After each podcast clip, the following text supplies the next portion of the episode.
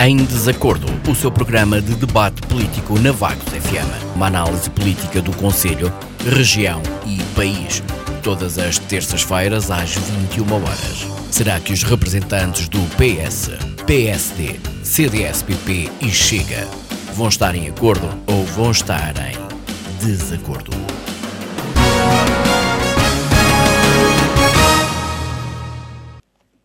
Muito boa noite, bem-vindos à edição do Em Desacordo. Estamos por cá em mais uma hora de debate político. Nesta noite, onde vamos ter, como é habitual, os nossos comentadores que estão conosco. Temos um, Carla Gouveia em em representação do Partido Socialista, Nuno Moura do PSD, Alexandre Marques do CDS e Sidónia Sansana do Chega. Obrigada por estarem uma vez mais conosco, então, nesta noite de debate. Temos um, esta semana, que foi um, uma semana com mais um caso político a nível nacional, que gerou aqui um mal-estar entre o Primeiro-Ministro e o Presidente da República o caso que começou com a demissão de um ex-adjunto do secretário João Galamba, que entretanto no meio desta peripécia também foi acusado de pretender omitir informações na Comissão Parlamentar do Inquérito na TAP. Podemos dizer que a TAP aqui a fragilizar mais o Ministério, eh, mais o Ministro na neste governo do Costa. Começamos hoje pelo hum, Partido Socialista, pelo Partido Social Democrata, Nuno Moura. Viva muito, boa noite. E começamos aqui por mais um caso que, que envolve aqui uma, uma demissão, envolve um computador do governo que levou os serviços de informação de, hum, de informações de segurança também a recuperar um computador. Podemos dizer que foi aqui mais uma novela neste, neste governo? Edith, boa noite, boa noite à, à, Carla, boa noite ao Alexandre Marques, boa noite ao Sidónio, cumprimento também à Isabel, uh, ao auditório da Vagos FM um, um cumprimento especial e efetivamente este foi mais um caso a juntar a tantos outros que desde o início desta legislatura tem afetado cada vez eh, mais e tem desgastado o governo que é liderado pelo António Costa. Um governo com uma maioria absoluta que poderia aproveitar para promover as reformas estruturais de que o país tanto necessita. E, portanto, somos um país geograficamente estratégico que poderia estar muito bem organizado, sem grandes sobressaltos económicos uh, e financeiros, uh, não fossem os desvaneios políticos e os casos de corrupção que ocorrem com alguma frequência e abalam a nossa credibilidade enquanto povo honrado, solidário, lutador e conquistador eh, que sempre fomos. De facto, eh, as atitudes eh, do ministro Galamba em nada dignificam a nossa democracia. Ao que se ouve no seio dos comentadores políticos, este ministro terá mentido quanto ao seu envolvimento na gestão da TAP e nas indicações que terá dado à Presidente do Conselho de Administração para responder na comissão de inquérito, uma atitude lamentável que António Costa pretende uh, branquear. A segunda nota tem a ver com a vergonha que se terá passado no Ministério com um dos seus adjuntos, alegadamente com recurso à agressão e outros uh, episódios dignos de um filme de ação, uma autêntica vergonha, mas uh, para António Costa parece estar tudo bem e atira todas as responsabilidades para o colaborador do ministro Galamba. A tudo isto acresce a movimentação dos serviços de informação, do SIS, com o fundamento de proteger segredos de Estado. É bom que haja agora alguma entidade que verifique que documentos classificados eram aqueles para que fosse necessária a intervenção dos serviços de informações do Estado. Tanto se falou sobre estes casos que eu tenho até algum pudor em fazê-lo por considerar que é de facto muito mau para a imagem do nosso país e para a imagem uh, dos portugueses. Já não bastava a odisseia de Pedro Nuno Santos para aparecer agora um dos seus mais íntimos amigos a fazer ainda pior. E, portanto, eu acho que o nosso país não merece esta incompetência e esta falta de rigor, de profissionalismo na gestão do governo, numa altura em que devíamos estar a recuperar da recessão económica, da pandemia, dos efeitos da guerra, e, portanto, é o que temos. Eh, por outro lado, também compreendo eh, a atitude de António Costa no sentido de que está a ver o caminho a fugir debaixo dos pés e, e pretendeu, com esta atitude, passar a bola ao seu Presidente da República um, para que eventualmente marcasse eleições antecipadas, porque se pensarmos bem, uh, se existissem eleições neste momento, ainda corríamos o risco do Partido Socialista vir a ganhar essas eleições. Uh, com o passar do tempo e com tantos casos e casinhos como tem havido até agora, essa realidade pode não se verificar e António Costa é um político inteligente que já se apercebeu disso e, portanto, estava aqui a tentar jogar a o seu último coelho da cartola, último ou mais um dos seus coelhos que tem escondidos na cartola. Vamos ver o que é que isto vai dar para já, como primeira intervenção, fico-me por aqui. Uhum. Pois, é um coelho tirado da cartola, mas será que foi um bom coelho e foi uma boa forma de, de resolver esta situação, Alexandre? Um, o primeiro-ministro não aceitar a demissão um, do, do, do ministro João Galamba? Uh, primeiro, boa noite à Edita, à Isabel à Carla, ao Sidónio e a, a todos aqueles que nos um, estão a ouvir. Uh, eu, eu, concordo em algumas coisas, noutras, um, noutras nem por isso. Uh, eu acredito que houve aqui uma ruptura. O caso Galamba é muito sensível, como Marcelo Rebelo de Sousa diz, uh, e aliás, Marcelo tem tido algumas posições que nos têm a deixado, principalmente a nós, eleitores de direita, ou mais à direita, uh, um bocado descontentes. Mas uma coisa que nós não podemos acusar Marcelo é que ele não seja uma pessoa muito ponderada, uma pessoa que uh, sabe pesar as coisas e uma pessoa que sabe tomar uma decisão consciente daquilo que é o melhor para o país. E neste momento não é o melhor para o país nos para eleições antecipadas. E eu acredito, não que António Costa soubesse ou esperasse ou ansiasse que, que Marcelo, depois desta ruptura, provocasse umas eleições antecipadas, mas muito pelo contrário. Eu penso que precisamente ao fazer aquilo que fez, António Costa tinha a certeza de que Marcelo não iria para a frente com eleições antecipadas. Nós estamos, uh, uh, neste momento, neste momento, a fechar um quadro comunitário e a começar mais dois. Uhum. Alexandre, Temos...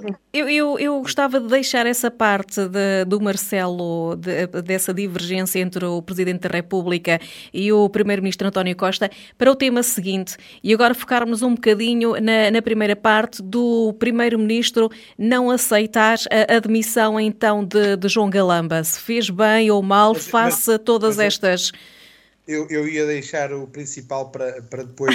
é que eh, no próximo tema eu quero pegar depois aí, é que eu quero pegar depois nessa questão do, do Marcelo, se fez bem ou não em não dissolver a Assembleia da República, não é? Pronto, eu estava a tentar, a tentar contextualizar para dizer isto. Uhum.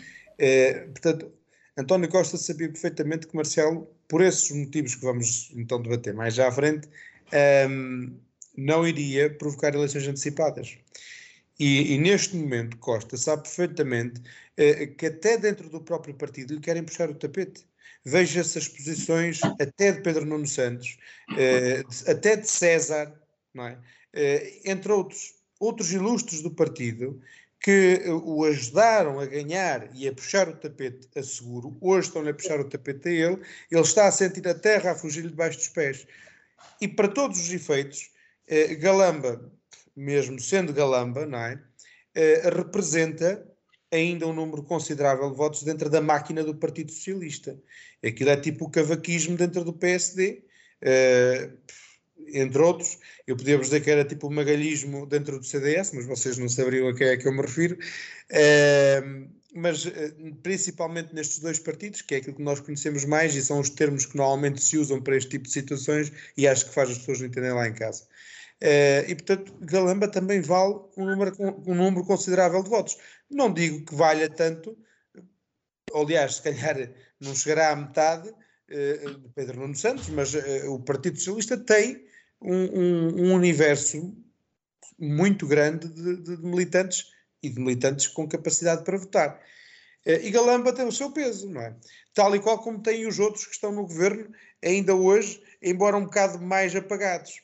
E, portanto, neste momento, as grandes armas de arremesso internas para, para, para segurar o Partido Socialista, a meu ver, são Galamba e são Medina e são Mariana Vieira da Silva uh, e mais um ou dois que ele por lá encontre. Ehm, e acredito que nós, ao descobrir isto, não é? Eh, podemos ter na certeza que, não, que isto não tem sido a única coisa que se tem passado até agora, desde que, desde que António Costa e o seu governo começaram a governar Portugal em 2015. Certamente que houve muito mais coisas pelo caminho, mas nem todas as carecas foram descobertas, infelizmente, e chegamos a este ponto, mas que não nos devia de apanhar assim de surpresa, não é?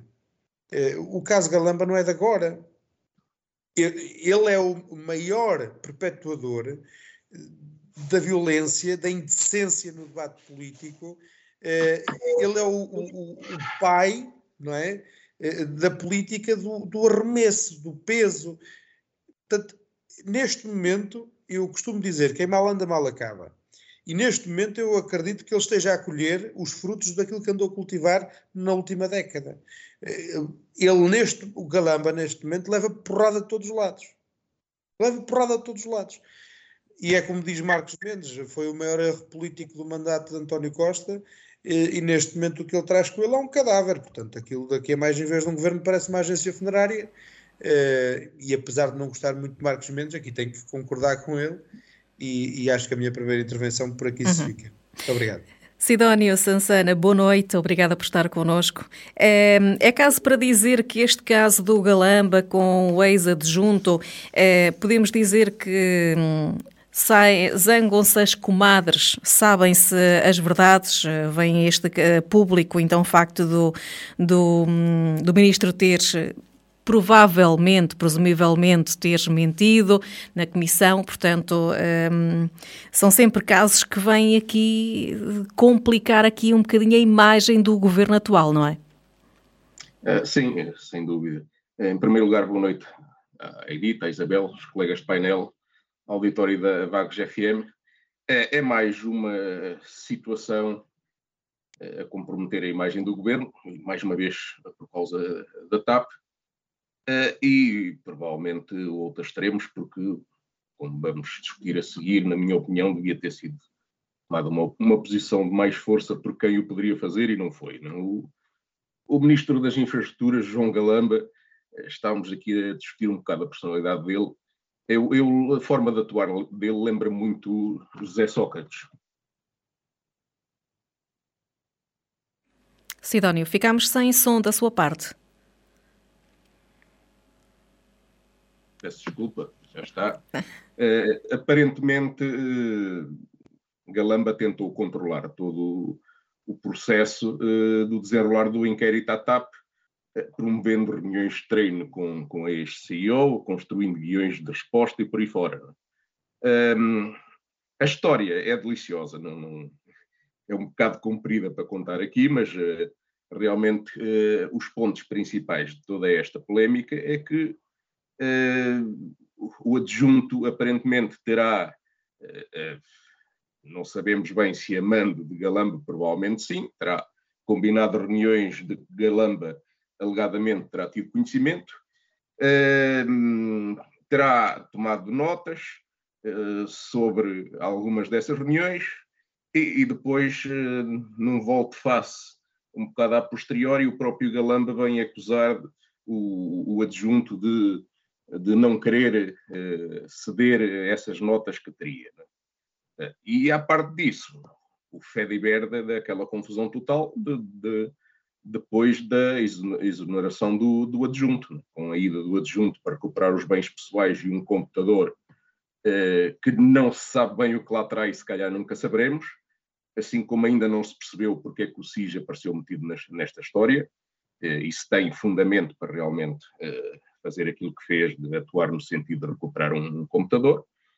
Uh, o adjunto foi uh, exonerado, é este o termo, uh, com base em supostas falhas graves que não foram explicitadas, o que é estranho, assim como também é estranho que ainda hoje o adjunto continua a alegar que não tem informação formal sobre essa exoneração. E, portanto, no meio disto tudo, andamos aqui num bate-boca entre ministro e, e, e, e ex-adjunto, ou, ou atual adjunto ainda por exonerar, em que eh, ambos atiram as culpas para o outro lado, o que não é propriamente muito digno, ainda por cima, quando isto se faz na, eh, praticamente na praça pública. É? E a verdade é que nunca, eh, e eu tenho alguma memória em relação a isto. Não me lembro de tamanha balbúrdia num governo pós-25 de Abril e mesmo nos tempos do PREC é difícil achar uma situação comparável. E quando chegamos a um ponto em que temos o presidente do PS, Carlos César, a repetir que é preciso uma remodelação do governo, quando temos o ex-ministro Vieira da Silva a pedir um pouco mais de maturidade no governo, ele que é pai da atual ministra da presidência, que supostamente devia assumir um papel de coordenação, no funcionamento do governo, que não existe, e por isso o, ex-ministro Vieira da Silva lá saberá do que está a falar. É? No meio disto tudo, António Costa diz o mínimo possível e compromete-se o mínimo possível, como já tem feito em relação a muitas outras situações. Não, uh, não aceitou o pedido de demissão de Galamba, sem muitos mais comentários. Uh, embora se entenda, tem havido alguma especulação nesse aspecto, que se ele tivesse aceitado a, a demissão de Galamba, teria que aceitar muitas mais demissões a seguir, portanto, isto foi uma, uma forma de travar esta sucessão de demissões que tem existido. É, de resto, é, é um bocado estranho, consta que estava a conduzir quando Galamba telefonou a informar da, do, eh, da situação que estava a entrar em descontrole e que não atendeu porque estava ao telefone e a conduzir. É estranho que não tenha o um número para ligar de volta. Uh, e para combinar melhor com Galamba a estratégia para tudo, para tudo isto.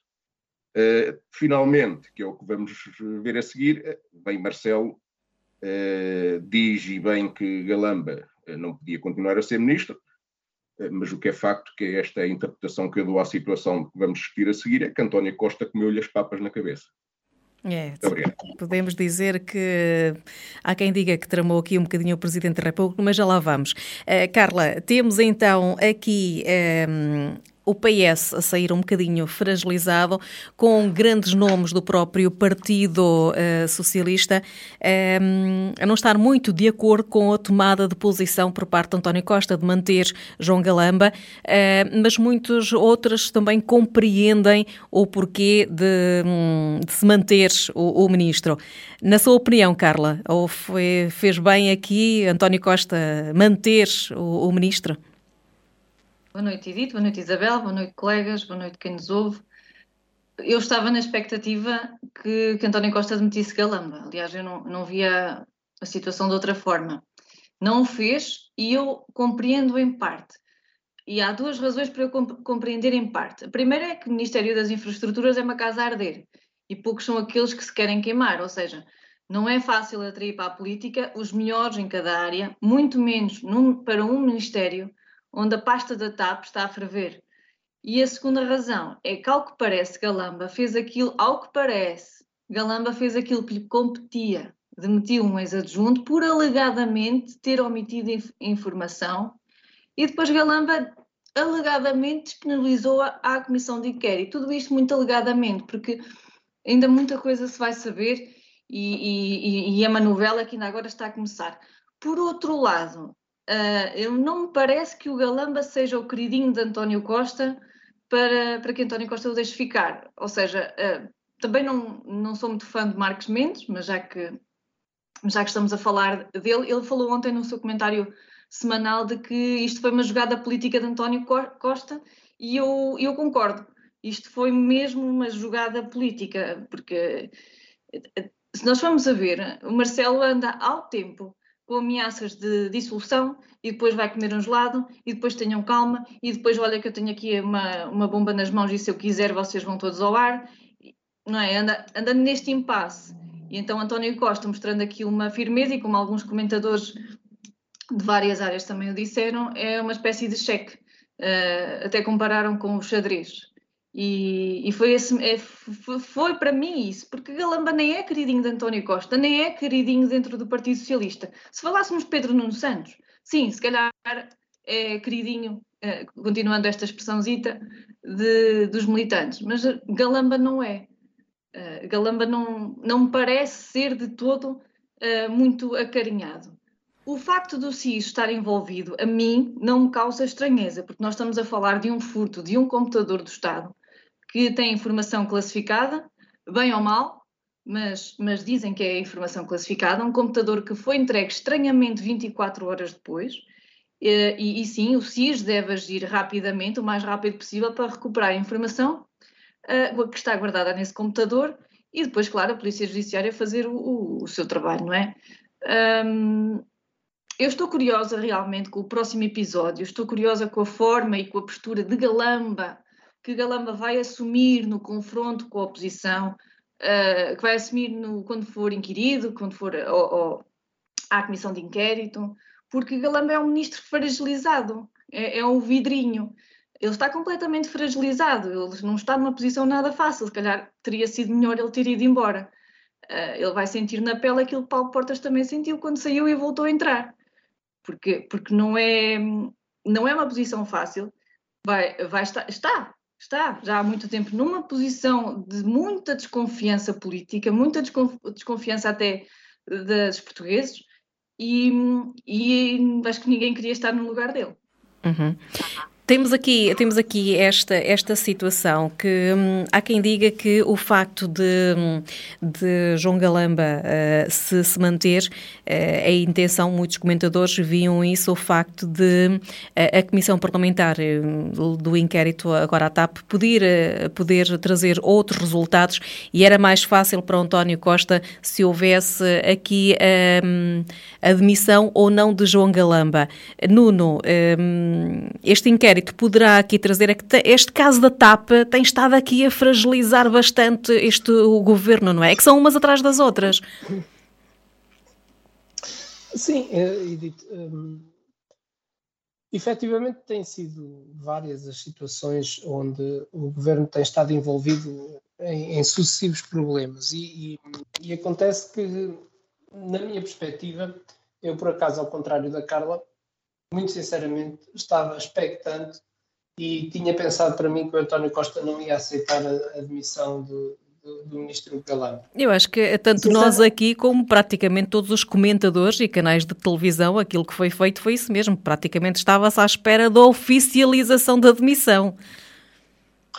Pois, eu, eu, eu, eu, sinceramente achei que não, porque, precisamente porque já conhecendo António Costa, havia duas soluções ou António Costa ia anunciar uma uh, efetiva uh, revolução do governo e, portanto, mudar radicalmente aquilo que são os ministros do governo e aquilo que é a trajetória política que o governo tem levado, ou então uh, ia não aceitar, como fez a admissão de, de João Galamba. Atendendo aos resultados políticos que têm vindo à praça pública nomeadamente das sondagens, e que dão uma queda uh, do governo socialista e de António Costa. E, portanto, só há, pensando politicamente, só há uma solução: é eleições antecipadas já, para que haja ainda a possibilidade de uma franja grande da população que ainda mantém dúvidas quanto à governação de, de António Costa, lhe poder voltar a dar a vitória. Esta é a minha leitura dos factos, uh, porque não estou a ver outra. Eh, porque se, agora, se fizermos uma retrospectiva e pensarmos um bocadinho, se calhar Pedro Nuno Santos foi demitido por menos. Portanto, não há aqui a mesma bitola para, para, os, dois, para os dois ministros. Depois tenta-se desculpar com o adjunto. Ora, como todos já sabem, a minha opinião sobre os cargos de nomeação é que devem ser da confiança pessoal de quem os nomeia. E aí António Costa disse e disse bem. Ora bem, e, e se são da confiança política, eu não posso admitir que uma pessoa que é da minha confiança política e que entretanto quebrou a minha confiança política e que deixa de ser uh, meu uh, uh, assessor daqui a 10 minutos, eu depois tenha problemas que ele acessa a informação que tinha 10 minutos antes. Quer dizer, não se percebe muito bem o que é que se terá passado, ou então há ali alguma coisa que nós todos ainda não percebemos Portanto, há ali alguma coisa escondida que nós todos ainda não percebemos, porque, uh, na verdade, uh, o ministro Galamba ficou muito preocupado com o acesso daquele assessor à, informação classificada, mas que ele tinha acesso 10 minutos antes de ter sido demitido.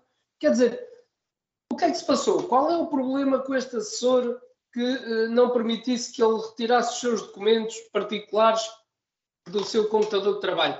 Há aqui muitas dúvidas, há muitas coisas que ficam no ar e aquilo que me parece é que, uh, efetivamente, o Presidente da República não tem uma tarefa fácil e que vai ter que uh, uh, pensar bem naquilo que, nas medidas que vai tomar para o futuro, para que essencialmente não prejudique Portugal nem os portugueses. Uhum. E temos aqui eh, este caso que levou a várias divergências e tomadas de, de, de posições, não, porque aqui o papel, eh, a palavra final coube então a António Costa.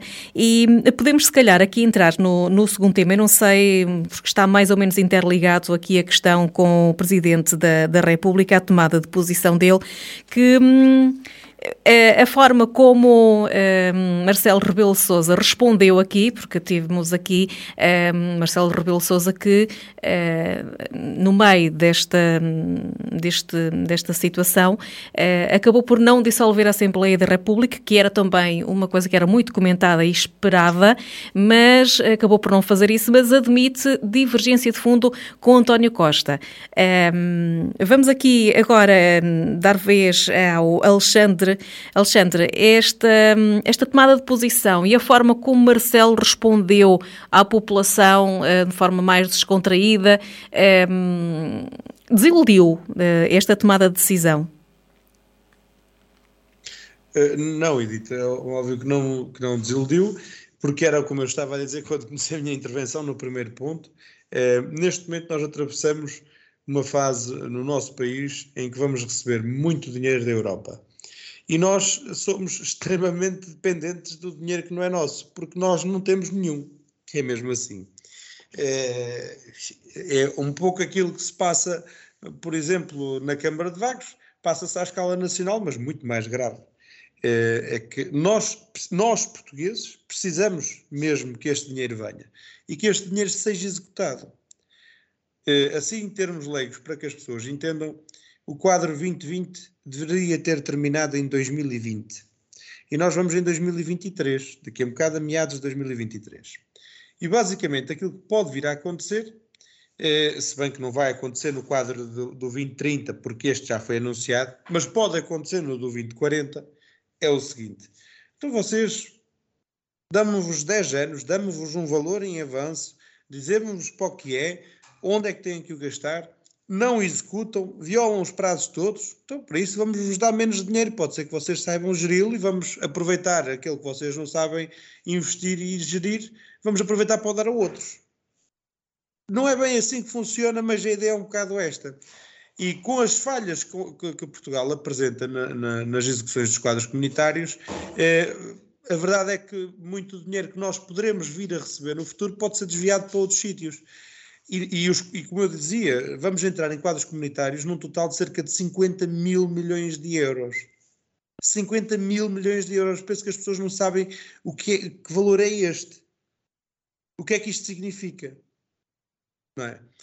A decisão de Marcelo não é fácil, especialmente pelo, pelo, pela toda a conjuntura económica em que nós nos encontramos e pela necessidade que nós temos de conseguir absorver estes quadros e conseguirmos injetar estes quadros na nossa economia, no nosso país, em todos os tipos de setores.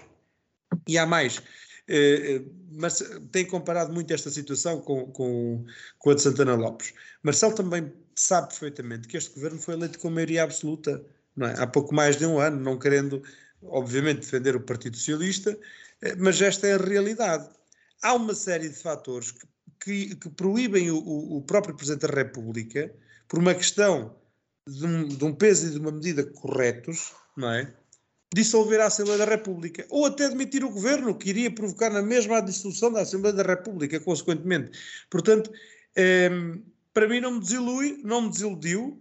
Aliás, acho que foi provavelmente uma das decisões, eh, não a mais, mas uma das mais corajosas que Marcelo teve até agora, porque eh, precisa, fez precisamente aquilo que a maioria não queria que ele fizesse não é? Um pouco tal como António Costa, só que António Costa selou o destino quando segurou Galamba. E, e, e, obviamente que as pessoas parece que agora só veem Costa e Galamba à frente, mas as pessoas não se podem esquecer eh, que para trás houve Pedro Nuno Santos, houve vários secretários de Estado, houve um Eduardo Cabrita, eh, e, e, é uma coisa que me custa a, a e isso sim desilude-me. Não é a posição do, do Sr. Presidente da República neste momento. O que me desilude neste momento é saber que as sondagens dão um empate técnico entre o PSD e o PS. Isso é que é uma verdadeira desilusão. porque as pessoas parece que neste momento só sabem do Galamba e tudo o resto se passou para trás desde 2015 até agora. Eu, eu, eu penso que as pessoas, a maior parte das pessoas, se calhar provavelmente nem passaram isso em horário nobre, para não ferir a imagem de Costa, as pessoas já não se lembram daquele célebre debate entre José Seguro e António Costa. A maior prova da de, de deslealdade que António Costa tem, que os seus seguidores têm, para com, para com os princípios institucionais de qualquer instituição, seja eh, o partido a nível interno, seja uma instituição pública qualquer, desde um, uma IPSS até ao governo de Portugal, ou até à presidência da República, que podemos discutir aqui algumas prestações de alguns presidentes do PS, é deplorável o problema é que os portugueses têm memória curta. Isso é a verdadeira desilusão. Marcelo Rebelo Sousa, para mim, tomou uma decisão ponderada e provavelmente uma das mais corajosas desde que é Presidente da República. Uh, Atrevo-me até a dizer que Marcelo pensou também noutro cenário. É que, dissolvendo a Assembleia da República, a questão da Comissão de Inquérito à TAP uh, acabava por ali. Ele vai deixar correr automaticamente, não dissolvendo a Assembleia da República, vai deixar que a Comissão vá até o fim. Soubemos já agora há pouco que, que a Comissão aprovou as audições de Galamba, de Pinheiro. Eh, penso, eu vi agora há pouco uma notícia corrida no, no, no, Twitter, espero que não seja fake news para não, para não indagar ninguém em erro, eh, mas se, se, de facto for verdade, eh, o melhor que podia acontecer é deixar esta comissão de inquérito rolar, porque neste momento até o PS quer fazer rolar cabeças. E, portanto, eu tenho a certeza absoluta que nós podemos não descobrir toda a verdade, mas vamos descobrir a maior parte da verdade. E, portanto, esta comissão de inquérito, para mim, vai ser muito mais produtiva do que qualquer outra comissão de inquérito que tivemos até agora. Porque até o próprio Partido Socialista quer fazer lá cabeças. Portanto, é mais uma das consequências da não dissolução da Assembleia da República que me leva a dizer que, que não, que a posição do Sr. Presidente não me desilude.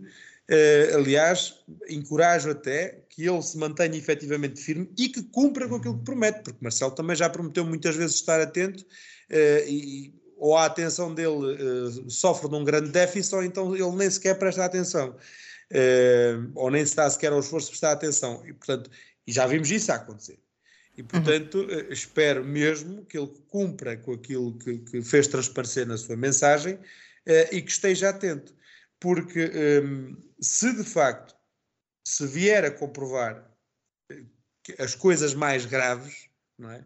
que nós temos, uh, que nos têm vindo ao lume agora nos últimos, na última semana, nos últimos dias, uh, se se vierem a confirmar, a confirmar isso, uh, António Costa não merece um registro, um, porque ele sim é o verdadeiro culpado, para mim, o capitão do navio é, é, é sempre a pessoa que mais responsabilidade deve ser. Uh, ele não merece um registro incólume a ponto de chegar a 2024 e de ir para onde ele tanto anseia. Ele merece ser castigado até ao final de 2023. Ele e todo o governo. Mas para isso, as coisas não podem ser feitas assim, tipo ave de rapina e atirarmos de cabeça. Portanto, uh, penso que vou terminar por aqui uhum. reiterando aquilo que já disse. Eh, acho que uh, a decisão não é de desiludir ninguém, uh, é uma decisão ponderada e que, para todos os efeitos, contribui para o superior, para o superior interesse nacional do nosso país, como diria Cavaco Silva, Uh, e, e, é aguardar para, para virmos uh, a conhecer mais. Muito uhum. obrigado. Eh, Carla, há pouco, quando o Alexandre estava a falar em que há muitas pessoas do, do, PS que gostavam que houvesse aqui cabeças do próprio partido a rolarem, a Carla até ainda abanava ali um bocadinho com, com a cabeça, portanto, precisava aqui de uma remodelaçãozinha. Uh, o, o partido é isso? Sim, sim, porque não sei quais é são os motivos dos, de quem publicamente disse que, que queria, mas, mas nós, nós socialistas, nós queremos a verdade.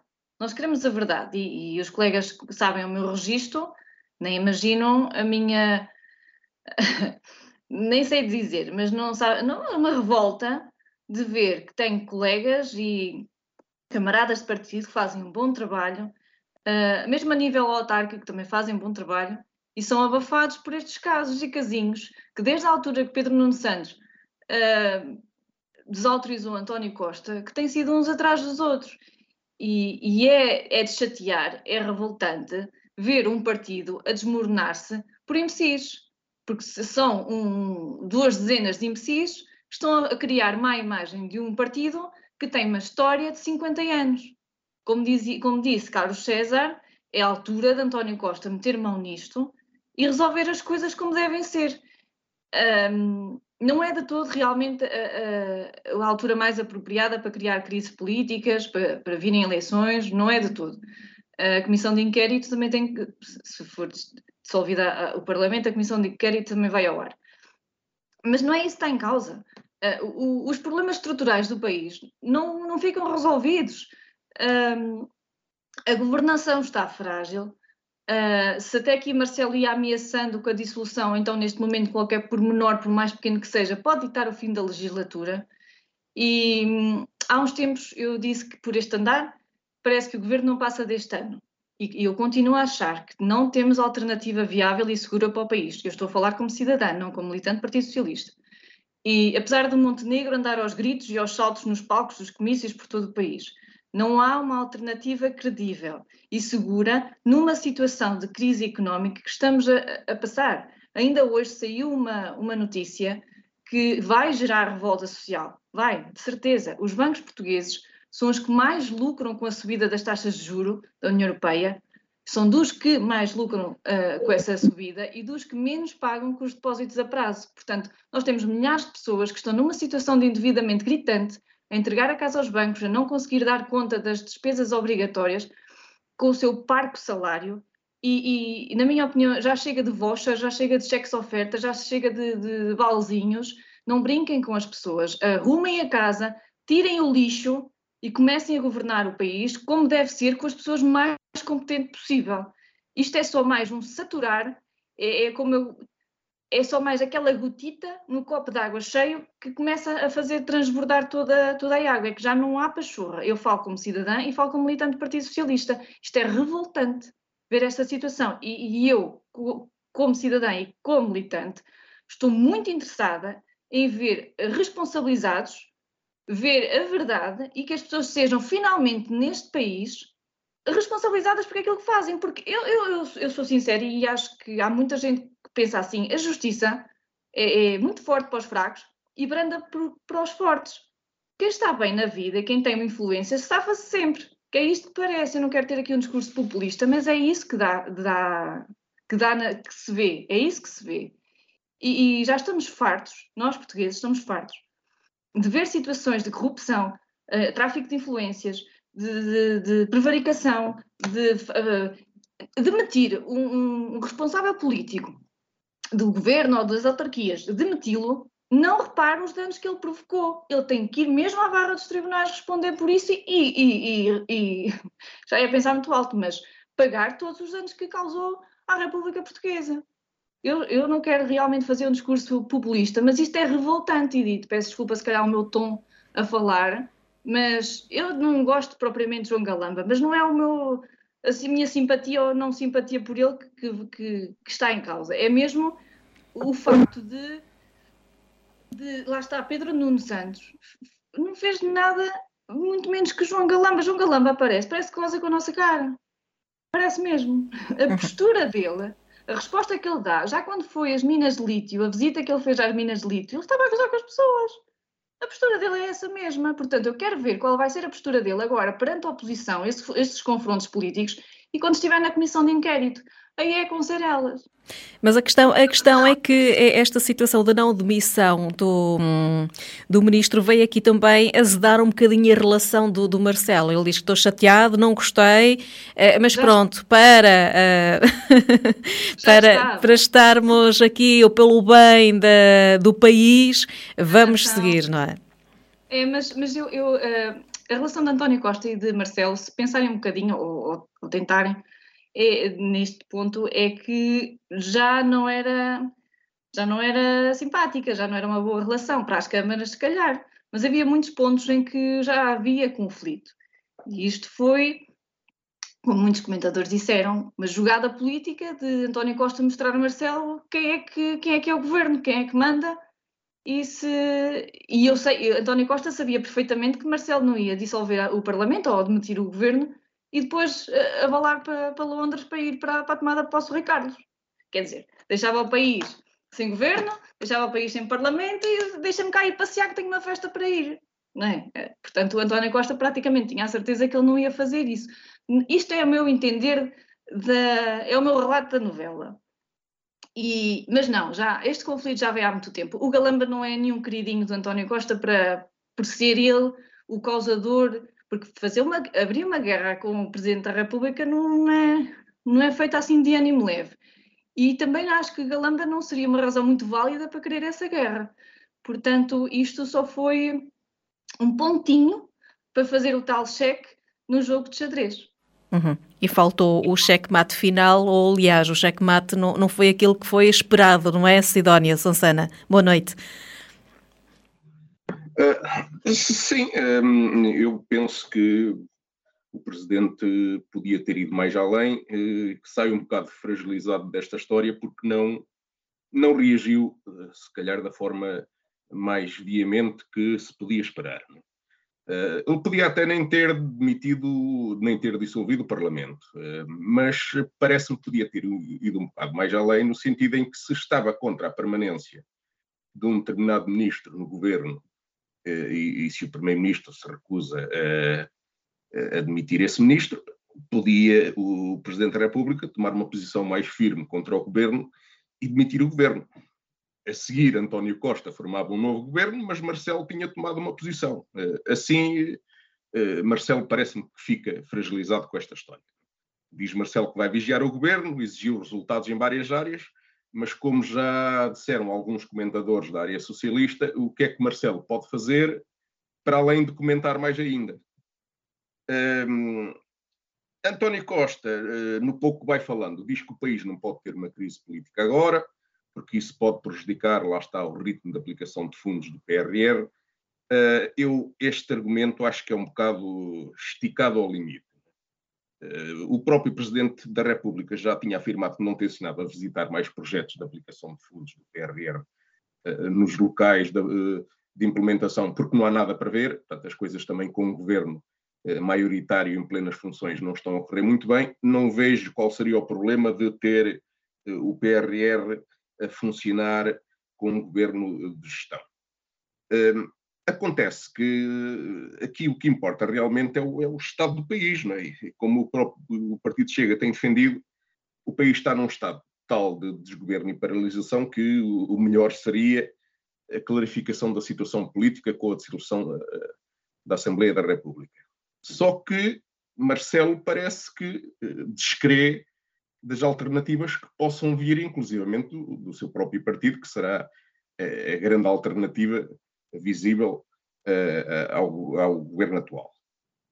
E, efetivamente, eu, um bocado uh, à margem daquilo que o, que o, meu partido tem defendido, aconteceram nos últimos dias uns, uns eventos, dois eventos, que realmente me levam uh, a dar alguma razão às reservas do Presidente da República em relação às alternativas. O candidato que o PSD tem a Primeiro-Ministro e que o público, uh, de uma forma que eu acho oportuna, chama no, no, no fim de semana de um enigma ideológico, resolve fazer um, um, almoço para o qual chama a imprensa, um almoço de trabalho, com o líder daquele partido da esquerda anarquista, que aparentemente, na visão de Luís Montenegro, será a sua solução de governo. Penso que ele só sabe contar até 30, não chega a 50. E de qualquer forma, isto configura uma viragem à esquerda que deixa o lado direito do PSD à mercê de quem o quiser ocupar. Eh, depois, o outro facto dos últimos dias que envolve Luís Montenegro é a notícia, eh, as críticas sobre a ostentação chocante da sua moradia, que por sinal não terá sido declarada no Tribunal Constitucional, com seis pisos de elevador, mais de um milhão de euros. Epá, isto numa altura em, como já, já aqui falámos há pouco, os portugueses já não sabem o que é que vão fazer para pagar o seu T2, para pagar as prestações do T2. E somos forçados numa situação destas a lembrar-nos de Passo Coelho, que tinha um apartamento em Massamá, ou de Santana Lopes, que vivia em casas arrendadas. Uh, isto convém também não esquecer que Luís Montenegro tem vindo a ser questionado sobre alguns dos negócios com autarquias PSD que estarão na origem do seu património. Uh, eu, por mim, já disse isto antes, não estou interessado que o meu partido que toma posições um bocado folclóricas, se bem que justificadas, em relação a condenados corruptos como Lula da Silva, que insiste muito numa coligação com uh, um parceiro com tal currículo. Uh, por isso, eu, uh, em matéria de eleições antecipadas, eu neste momento e depois destes eventos dos últimos dias, eu sou obrigado a dar alguma razão a Marcelo na avaliação que faz da, da atual ausência de alternativas, não é? Eh, e a própria sondagem da Intercampos, que foi divulgada nestes últimos dias, mostra que estamos no impasse. Não? É? Estamos com PS e PSD em impacto técnico. É, o, o Chega um bocado mais atrás, e, portanto, é verdade que esta sondagem acaba por dar alguma razão a, esta posição de não avançar para a dissolução de Marcelo.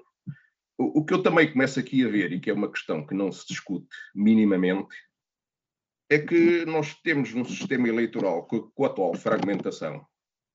Uh, isto não é fácil formar uma, uma maioria estável que governe, e não vai ser fácil no futuro. Uh, as geringonças já deram o resultado que temos. O Bloco Central, se algum dia caírem na tentação de o fazer, vai ser o fim do regime. Não é que isso seja muito mau, mas, mas é o que vai acontecer. Uh, é preciso uma alternativa, como existe alguns, em alguns países, que garanta ao partido que ganha, se calhar, a, a possibilidade de ter a governabilidade mais ou menos garantida. Acontece que, se calhar, neste momento, essa discussão em muitas cabeças não é bem-vinda, porque, eventualmente, nunca se sabe se o Chega poderá ser o, o partido mais votado dentro de alguns anos. Mas que vai ser preciso fazer qualquer coisa com esse sistema eleitoral, porque estamos num pântano, epá, eu estou convencido que sim. Obrigado. E Nuno Moura, é este, alguma coisa terá de ser feita. Temos neste impasse a justificação aqui do Presidente da, da, República é para a estabilidade do país. Há milhões que estão aí no PRR, fundos que precisam de ser aplicados.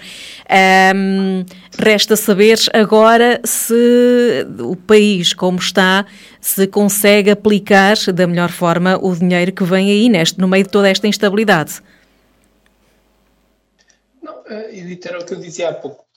Compreende-se que o Sr. Presidente da República esteja numa situação complicada onde um, tem de pensar, um, muito sinceramente, em, em, em algumas um, alternativas para que hum, as coisas não corram mal. Hum, a verdade é que o Sr. Presidente da República necessita de terem atenção nomeadamente a execução do PRR, e, que a dissolução da Assembleia da República poderia vir prejudicar essa mesma execução. Contudo, eh, há aqui uma questão que nós temos que avaliar.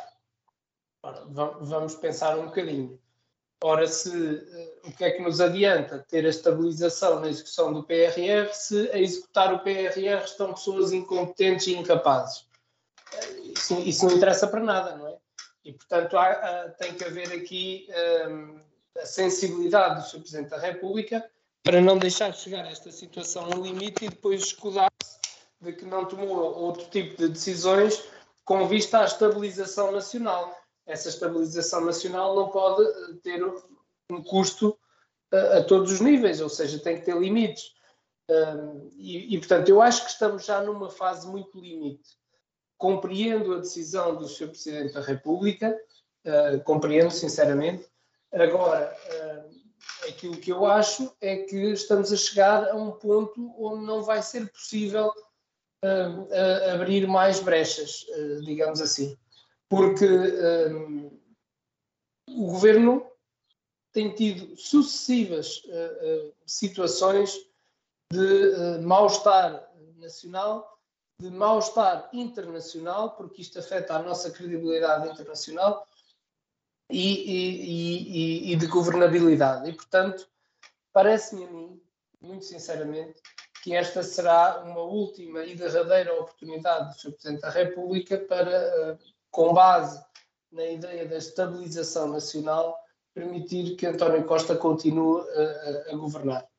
Uh, se nós pensarmos um bocadinho e pensarmos em Santana Lopes, porque, como todos sabem, fui uh, muito crítico à dissolução do Parlamento naquela altura, uh, percebemos que, caso fosse, caso fosse Jorge Sampaio o Presidente da República nesta altura, certamente António Costa já não estaria a governar até se aplicássemos as mesmas bitolas que foram aplicadas na, naquela altura. E, portanto, parece-me a mim que estamos perfeitamente esclarecidos que, eventualmente, o Sr. Presidente da República não teria outra hipótese se não fazer aquilo que fez e, de certa forma, ao contrário do que dizia o Sansana, parece-me que quem sai fragilizado deste episódio é mesmo António Costa, porque podemos pensar que o Presidente da República foi desautorizado. A mim não me parece isso. Parece-me que o Presidente da República quis sabiamente castigar o Primeiro-Ministro e dizer: não, já que queres eleições antecipadas, vais ter que te aguentar com as pessoas que tu escolheste e vais ter que governar e governar bem, porque se não governares bem, eu continuo aqui e, e vou, vou, tomar medidas. Uh, e, portanto, pretendo que das duas, uma, o António Costa e o seu governo passem a governar bem e, portanto, temos uma legislatura até ao final, ou António Costa e o seu governo continuam a fazer as neiras e certamente que, como eu digo sempre, o povo é sábio e percebe bem aquilo que quer, vai perceber uh, o estado em que estamos e não vai renovar, obviamente, o seu voto ao Partido Socialista e António Costa. Oh Nuno, mas será este alerta por parte do, do Presidente da República, António Costa, um, ehm, será que é agora com este alerta, de ele dizer que vai estar atento, que, que, vão deixar de haver estes casos que vão surgindo cada vez mais no Governo? É que isto, já andamos aqui a falar do TAP, da TAP há, há semanas, é que cada vez mais é o adensar e, e histórias que vêm, que saem assim ao de cima, não é? Olha, pois bem, Quer dizer, isso nós não, não sabemos muito bem, uh, isso eu não consigo responder, uh, porque isso está só nas mãos uh, do, do, do, governo e de António Costa. Aquilo que lhe sei dizer é que tenho para mim quase a certeza de que se se voltar a repetir uma situação destas, o Sr. Presidente da República não vai ser benevolente a ponto de deixar que continuem este tipo de, de casos. Uhum. Bem, é, nós temos aqui o tempo mais ou menos uh, idêntico em cada um de vocês. Não sei se, se alguém ainda se quer pronunciar sobre esta temática antes de irmos aos pontos uh, livres que vocês uh, nos têm para deixar no final deste programa. Se alguém ainda que queira aqui manifestar ou há uma opinião que ainda não foi aqui debatida, não? Então, se calhar vamos dar por terminada esta nossa hora de debate e ficamos com os temas livres que nos vão trazer então esta, esta noite e não sei se o Alexandre está hum, pronto, se tem aqui os pontos que nos queira partilhar, os temas livres, para encerrarmos então esta noite, Alexandre Marques.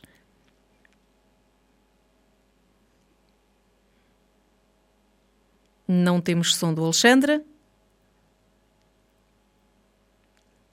Bem, uh, enquanto tentamos então aqui descobrir e tentar resolver, enquanto o Alexandre tenta resolver o problema de, do computador dele, uh, se calhar uh, uh, Carla Gouveia, que pontos livres é que tem então para, um, para nos apresentar no, no fecho deste programa?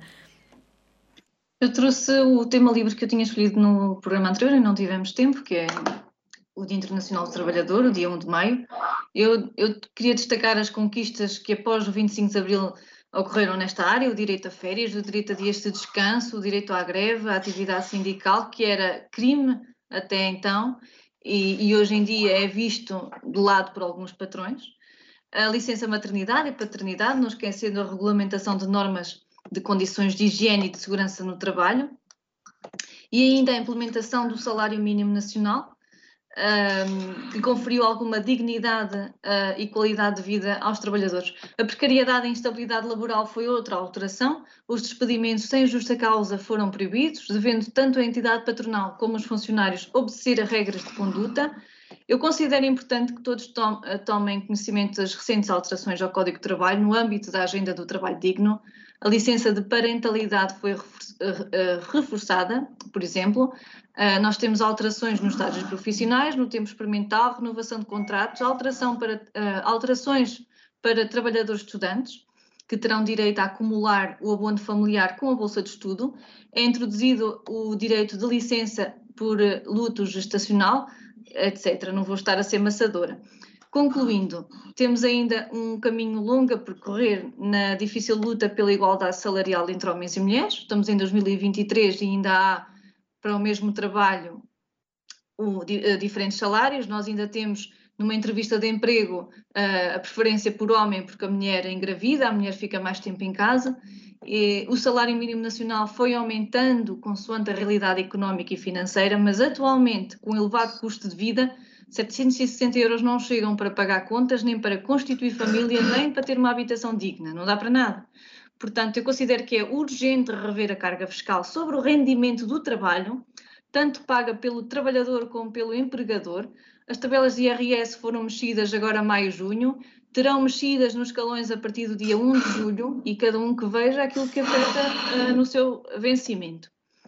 Por fim, eu considero que há muito que fazer não só pela liberdade e pelos direitos, mas também pelos deveres e garantias do nosso ganha-pão. Por hoje é tudo da minha parte. Obrigada, até para a semana. Obrigada, Carla. Boa noite. E não sei se o Alexandre agora tem condições para nos uh, deixar aqui os temas livres para terminar esta sua intervenção. Boa noite, Alexandre. Peço, peço desculpa que eu há bocado estava a tentar falar, mas não conseguia. Uh, nos temas livres, uh, eu sou, vou ser sincero, esta semana não, não trago muito, trago só alguns títulos de algumas notícias que vi uh, e que me causaram interesse. Um, especialmente porque hum, depois de, de, do falhado congresso da extrema-direita em Portugal, como apelidaram muitos meios de comunicação social para a festa que o Chega queria fazer, uh, há de facto direita que dizem que é extrema-direita, que para mim não é, mas, mas que funciona, não é? Uh, não acredito que, que André Ventura conseguisse funcionar mas há pessoas em quem eu reconheço que funciona. Não a tal história da extrema-direita, mas as, as, ideias e os valores de direita. Então, a Itália, neste momento, quer eh proibir a produção de carne em laboratório. Okay? Eh, eh, Trump consegue eh, apaziguar os mercados financeiros americanos, apesar de todo, todos os problemas que ele eh, traz com ele. E, e isto são só duas notícias daquilo que a suposta extrema-direita quer fazer. Uh, por outro lado, a violência na França cresce, a par e passo que, que o próprio presidente francês, de esquerda, Macron, uh, quando condena a violência, reitera que não, que não vai ceder. Eu olho para estes títulos e a pergunta que me vem à cabeça, e a pergunta que eu quero deixar a todos os nossos ouvintes, é esta.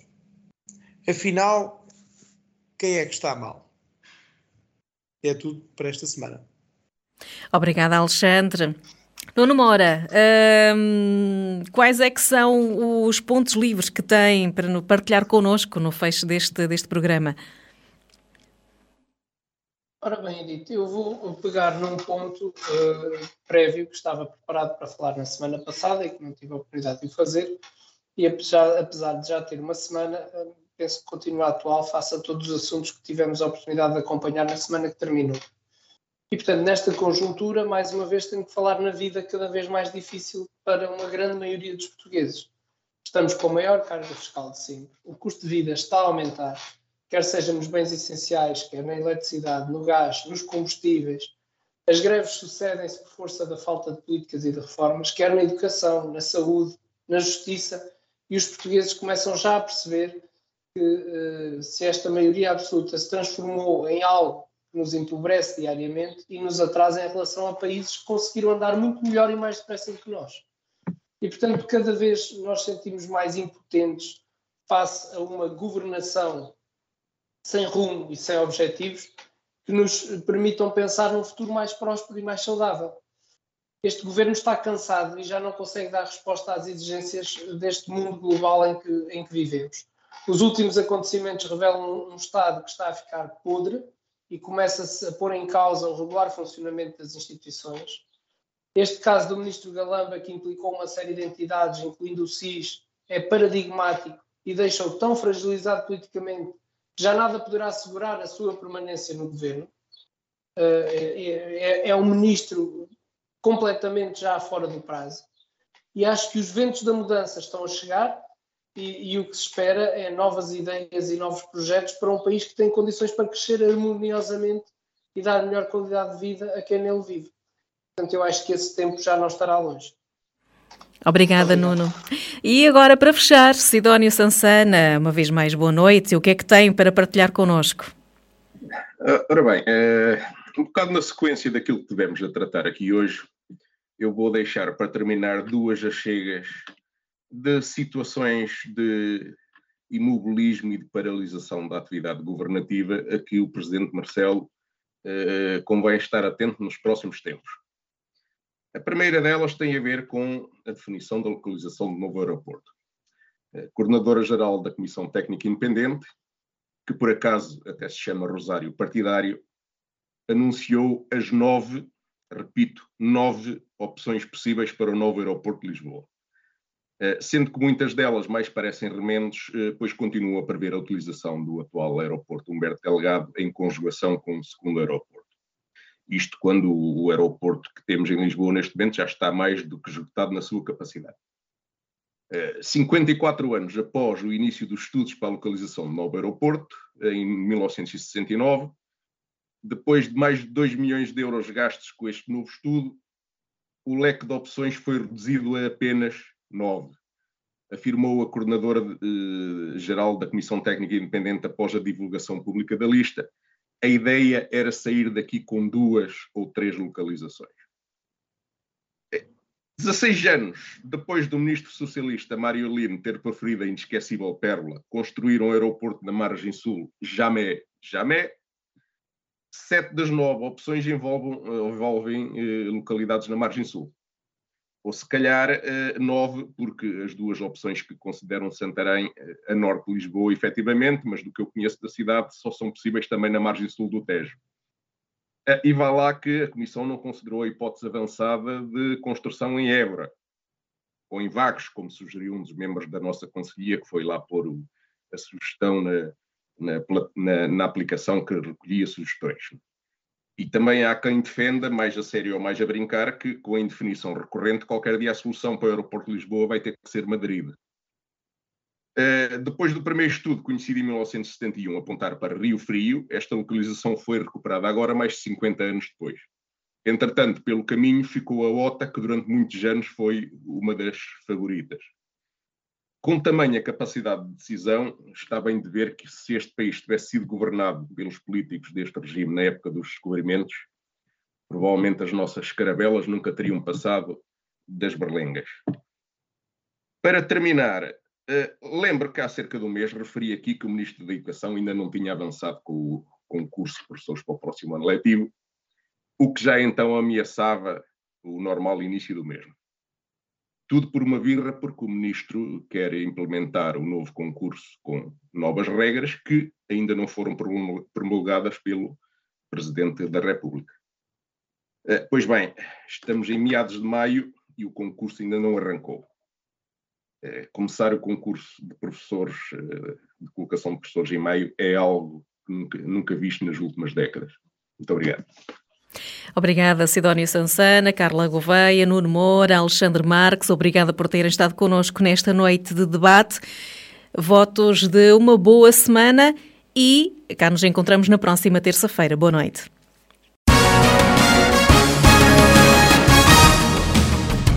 Em Desacordo, o seu programa de debate político na Vagos FM. Uma análise política do Conselho, região e país todas as terças-feiras às 21 horas. Será que os representantes do PS, PSD, CDS-PP e Chega vão estar em acordo ou vão estar em desacordo?